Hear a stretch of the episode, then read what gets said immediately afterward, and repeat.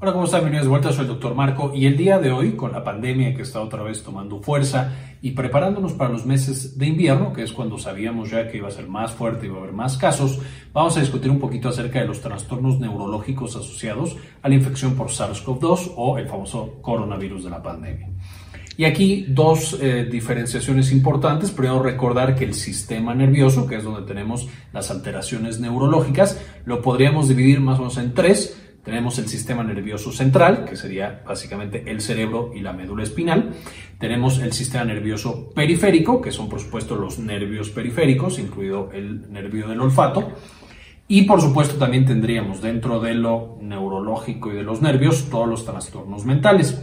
Los trastornos mentales no los vamos a mencionar en este video, ya tenemos un video de trastornos mentales asociados a la pandemia, les dejo el enlace en la parte de arriba para que lo chequen. Entonces en este video solamente vamos a hablar de las alteraciones neurológicas en sistema nervioso central y sistema nervioso periférico, es decir, lo más puramente neurológico.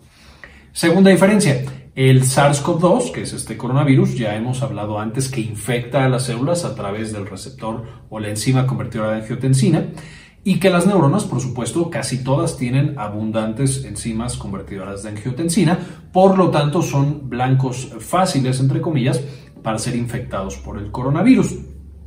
Y aquí podríamos diferenciar en dos el daño que hace el coronavirus. Primero, el coronavirus podría, en teoría, infectar directamente nuestras neuronas y hacer que disfuncionen. Y en segundo lugar, como con muchas infecciones virales, nosotros podemos tener que la respuesta del sistema inmunológico va a hacer que o se afecten los nervios, es decir, ahí no es el coronavirus el que afecta al nervio, sino la respuesta de mi sistema inmunológico, o que este mismo sistema inmunológico afecte otras partes de mi cuerpo y, por ejemplo, haga coágulos lo cual hemos visto de manera abundante en las infecciones por coronavirus, causando infartos al corazón e infartos cerebrales, que también es una enfermedad neurológica, pero que es causada indirectamente por los efectos del sistema inmune muy similar a lo que vimos en el video de sepsis, que también les dejo en la parte de arriba para que puedan checar qué es lo que sucede justamente con estas interacciones. Ahora, desde el principio, desde que se encontró esta infección en Wuhan, China, aunque ahora sabemos que desde antes ya estaba circulando en algunos otros países, pero se ha visto que, eh, por supuesto, es, tiene características de una infección de vías respiratorias, causando muy frecuentemente fiebre, tos, falta de aire, diarrea y fatiga. Pero también desde el principio se logró identificar que esta infección por coronavirus causaba alteraciones neurológicas, específicamente la pérdida del olfato. Ya hablamos también del olfato y de toda la ciencia del olfato y sabemos que el olfato está causado o se genera gracias a neuronas que nosotros tenemos en la parte de arriba de nuestra nariz que logran captar olores que son básicamente sustancias químicas disueltas en el aire. Entonces ya sabíamos que este coronavirus es capaz de atacar a las neuronas y causar disfunción en estas. De manera que se publicó en este año varios artículos en los cuales se exploraba con más detalle cuáles otras alteraciones neurológicas nosotros podíamos encontrar asociados a esta infección. Me voy a eh, basar principalmente en una revisión hecha en JAMA Neurology, sin embargo voy a mencionar algunos otros estudios y algunas otras características que se han encontrado. Entonces, para este primer estudio es un estudio eh, en el que se daba seguimiento a los pacientes desde enero hasta febrero del 2020, es decir, solamente un mes en tres centros de Wuhan, China, que de nuevo fue el epicentro, fue donde empezó a, detectarse la infección por este coronavirus. Y eh, se hicieron a 214 pacientes hospitalizados, con lo cual tenemos un pequeño sesgo, solo estamos viendo los pacientes más graves o los que presentan manifestaciones más evidentes y eh, ellos tenían diagnóstico clínico y molecular de infección por SARS-CoV-2 y eh, clínicamente coronavirus o, COVID-19. Y estas personas eran evaluadas por médicos neurólogos cuando presentaban síntomas neurológicos, los evaluaban eh, dos neurólogos diferentes y se clasificaban las alteraciones neurológicas que presentaban en tres categorías. La primera, las manifestaciones del sistema nervioso central, que ya platicamos, es básicamente el cerebro y la médula espinal. Y aquí incluimos principalmente marea, cefalea, alteraciones del estado de conciencia, enfermedad vascular cerebral aguda, ataxia y convulsiones, es decir, bastante general, cosas que afectan al cerebro y la segunda eran manifestaciones del sistema nervioso periférico. Y aquí, por supuesto, encontrábamos alteraciones del gusto y el olfato, la visión, dolor neuropático, eh, trastornos del movimiento por nervios periféricos, etc. Y la tercera eran lesiones musculoesqueléticas, es decir, eh, que hubiera alguna lesión o alguna parte dañada eh, directamente en los músculos que están pegados al esqueleto axial y que por supuesto están encargados del movimiento. Esta última definida como valores elevados de CPK, que es una de las enzimas importantes para el trabajo muscular y cuando un músculo se rompe, esta es liberada a la sangre y podemos detectar estas alteraciones inflamatorias de los músculos. Ahora, en el estudio los investigadores reportan que eh, más o menos estaba dividido, 40% hombres, 60% mujeres, dentro de los cuales encontraron estas alteraciones neurológicas dando un poquito o había un poquito más de pacientes mujeres. Esto no se vea que sea generalizable esto, porque es una población pequeña y era justo cuando empezaba la, la pandemia. Encontraron también que los pacientes que tenían eh, trastornos neurológicos tenían más o menos 52 años de edad. De nuevo, esto es consistente con que más pacientes de mayor edad van a ser hospitalizados y presentan síntomas más graves asociados a esta infección. También había una separación similar entre 60% de pacientes que no tenían sintomatología grave y 40% más o menos que sí tenían una infección grave. Y de estos, de todos los pacientes con COVID, más o menos encontraron que el 36% presentaban alguna de estas manifestaciones neurológicas. Por supuesto, aquí también encontraremos los que tienen una manifestación mucho más grave, como un infarto cerebral, o una que tiene una manifestación mucho menos grave, como simplemente la pérdida del olfato pero más o menos cada 3 de, de cada 10 pacientes con infección por coronavirus va a tener alguna manifestación neurológica. Y en algunos pacientes es la manifestación con la que debutan. De nuevo, la pérdida del olfato puede ser bastante temprana en estos pacientes infectados por SARS-CoV-2. Ahora, ¿cuáles fueron las manifestaciones neurológicas que encontraron más frecuentemente? Principalmente fue mareo y cefalea, lo cual es bastante común no solamente en la infección por SARS-CoV-2, sino en muchas infecciones.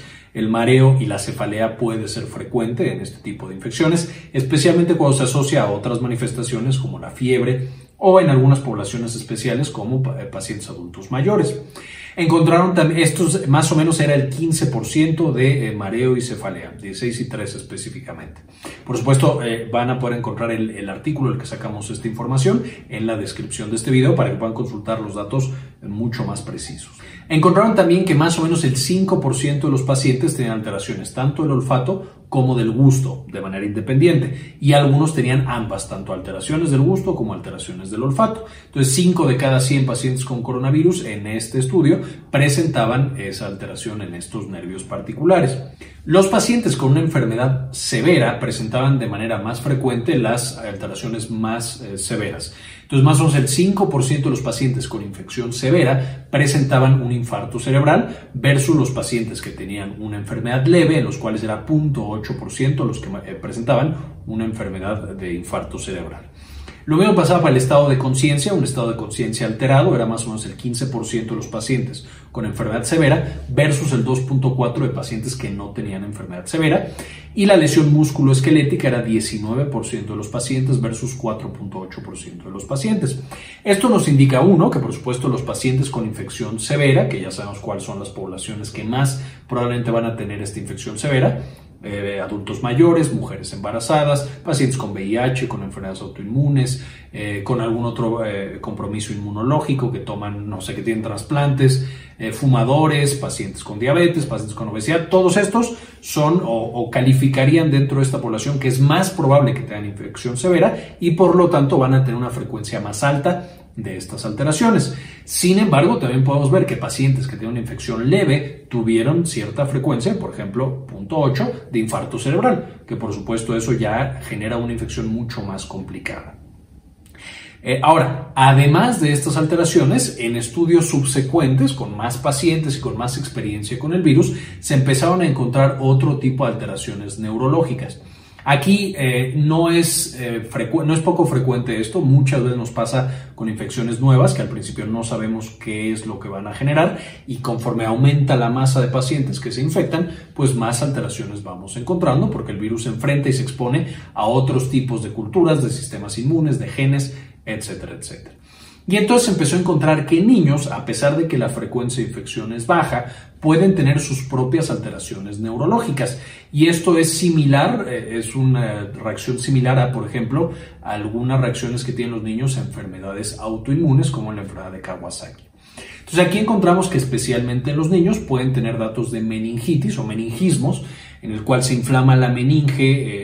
Esto usualmente por causas autoinmunes, aquí no sabe si es autoinmune o infecciosa, pero tienen meningismos, lo cual puede ser una infección o una manifestación severa de enfermedades neurológicas. Se empezaron a encontrar también algunas alteraciones autoinmunes que se habían encontrado en otros grupos de población, por ejemplo el Guillain-Barré, que Guillain-Barré es una enfermedad de la mielina de los nervios periféricos, en la cual los niños principalmente después de una infección, usualmente viral, como es el SARS-CoV-2, empiezan a tener una parálisis ascendente, entonces primero los pies y va subiendo hasta los brazos y luego no pueden mover absolutamente nada. Es el Guillain-Barré y justamente es porque después de la infección el cuerpo hace anticuerpos para combatir ese virus, pero no son tan específicos y atacan la mielina de ese paciente. Afortunadamente, la mayoría de los casos no son graves, eh, la mayoría de los eh, pacientes recuperan movilidad y otras manifestaciones después de unos días de tener Guillain-Barré y también la mayoría de los niños que tienen infección por SARS-CoV-2 no manifiestan ninguna otra alteración, es decir, no presentan Guillain-Barré. Y entonces encontramos que aunque el eh, Guillain-Barré y la meningitis o los datos de, de, meningitis se manifiestan más en niños, también los adultos pueden llegar a tener este tipo de alteraciones. Y es importante mencionarlo porque de pronto uno eh, cuando el paciente tiene la infección y empieza con manifestaciones neurológicas, no sabemos bien qué hacer, no las esperábamos, a lo mejor no contactamos a nuestro médico de manera oportuna y entonces dejamos que vaya progresando y que tenga más adelante complicaciones. De la misma manera, he encontrado en algunos sitios eh, de internet que la gente se pregunta por qué si un familiar, si un amigo, si lo que sea, tuvo un infarto cerebral, le dicen que murió por coronavirus. Y la explicación es esta, el coronavirus dentro de las manifestaciones de lo que genera va a ser estos famosos trombos que pueden llevar a infartos, de nuevo, de cerebro y también de corazón. No es inesperado porque ya estamos viendo que esta es una de las manifestaciones y dentro de los tratamientos que se están estudiando, pues está justamente cómo prevenir esta complicación severa que puede haber debido al coronavirus. Por supuesto, esto no es la única información que vamos a tener. De nuevo, conforme tengamos más tiempo con esta pandemia y con este nuevo virus, vamos a ir encontrando otras cosas. Y entonces más adelante, por supuesto, les seguiremos reportando qué es lo que encontramos para que estemos preparados y sepamos enfrentarlo de manera oportuna. En este momento, básicamente es... Eh, evitar la infección, por supuesto, a través del lavado de manos, de aislamiento o distanciamiento social eh, y tener una comunicación muy estrecha con nuestros médicos para ir a ver qué necesitamos hacer en cuanto tengamos cualquier síntoma. Ojalá más adelante ya tengamos tratamientos específicos para estas manifestaciones y también para la infección en general que ya hablamos previamente de qué tratamientos tenemos hasta ahorita listos para la infección. Les dejo también el video en la parte de arriba para que puedan checar qué se ha investigado y qué se ha desarrollado en cuanto a medicamentos efectivos contra esta infección. Este video me ayudó mucho a escribir eh, y a investigar el doctor Fernando Espinosa Lira, que de hecho está en ese otro video de tratamientos que, que estamos desarrollando para, o que se están desarrollando en el mundo para coronavirus. Les sugiero que lo chequen. Por supuesto, también no puedo irme sin agradecerle primero a todos los que nos siguen, eh, ven estos videos y comparten la información, eh, tratando de educar cada vez a más personas para que sepamos combatir esta terrible pandemia. Pero también eh, quiero darle un especial agradecimiento a los miembros que no solamente ven los videos, los comparten, se suscriben, le dan like, comentan, sino que también nos dan un apoyo mensual, una donación de uno o dos dólares al mes eh, y por supuesto hacen mucho más fácil este trabajo de hacer la investigación, hacer el escrito y reportar para que todos sepamos qué es lo que está pasando. Este video en particular se lo quiero dedicar a Carlos Marcelo Villegas, Escénica Martínez, Javier Mejía, Luis Ernesto eh, Peraza, el J, Ana Karen Tejeda Ramírez, María Eugenia Sobrino, Diana Lisbeth Flores, Jorge C. Beltrán, Fabián Forero, Enrique Segarra y Susana Vidal. Muchísimas gracias por todo el apoyo, muchas gracias por seguirnos apoyando y como siempre, ahí no se queme el mundo, compartan la información.